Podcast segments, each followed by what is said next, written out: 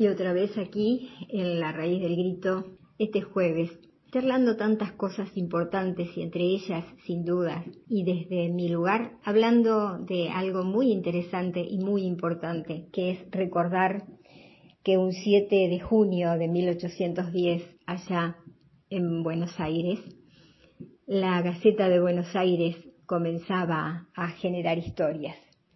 Y la historia de los periodistas, nada menos, y de nombres tan importantes y fundamentales, imposibles de no mencionar, y de su ideólogo mayor, Mariano Moreno.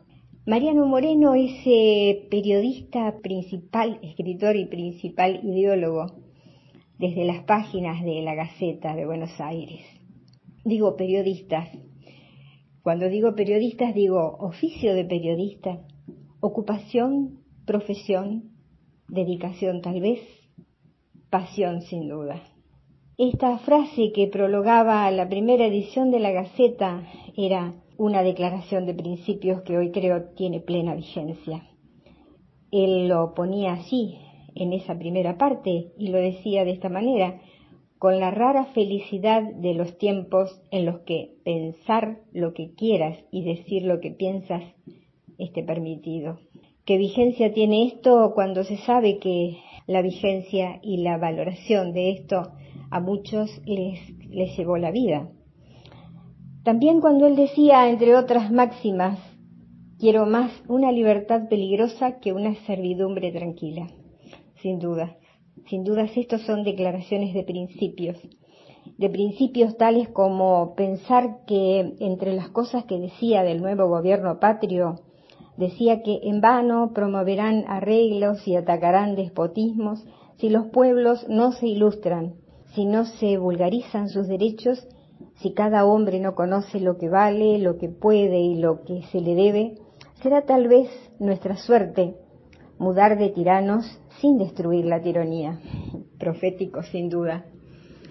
Para esta raíz del grito, nombres de, de escritores, escritores que fueron también periodistas, por supuesto, nuestro Rodolfo Walsh ahí, y esa, esa inefable amistad que tenía con un tal Cortázar, que escribió un hermosísimo poema que también es con toda la bronca del momento escrita y se llamaba así Policrítica a la hora de los chacales. Para esta raíz del grito, Cortázar, con esta policrítica que en resumidas cuentas es una declaración también, esa declaración de guerra que hacía hacia, hacia esos poderes, poderes que aún están. Bueno, pero él lo decía de esta manera. Este Cortázar de Policrítica a la hora de los chacales dice, ¿de qué vale que exponga razones y argumentos si los chacales velan la manada que se tira contra el verbo? Lo mutilan, lo sacan, le sacan lo que quieren, dejan de lado el resto, vuelven lo blanco negro, el signo más se cambia en signo menos. Los chacales son sabios en los telex, son las tijeras de la infamia y del malentendido. Manada universal, blancos, negros, albinos, lacayos, si no firman y todavía más chacales cuando firman, ¿De qué sirve escribir midiendo cada frase? ¿De qué sirve pensar cada acción, cada gesto que expliquen la conducta?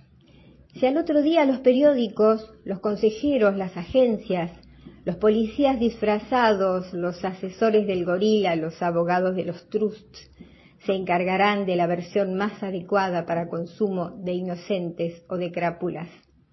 Fabricarán una vez más la mentira que corre la duda que se instala. Y tanta buena gente en tanto pueblo y tanto campo de tanta tierra nuestra que abre su diario y busca su verdad y se encuentra con la mentira maquillada, los bocados a punto, y va tragando baba prefabricada, mierda en pulcras columnas, y hay quien cree y hay quien olvida el resto. Tantos años de amor y de combate, porque así es Compadre, los chacales lo saben, la memoria es falible. Y como en los contratos, como en los testamentos, el diario de hoy con sus noticias invalida todo lo precedente, hunde el pasado en la basura de un presente traficado y mentido. Entonces no, mejor ser lo que es.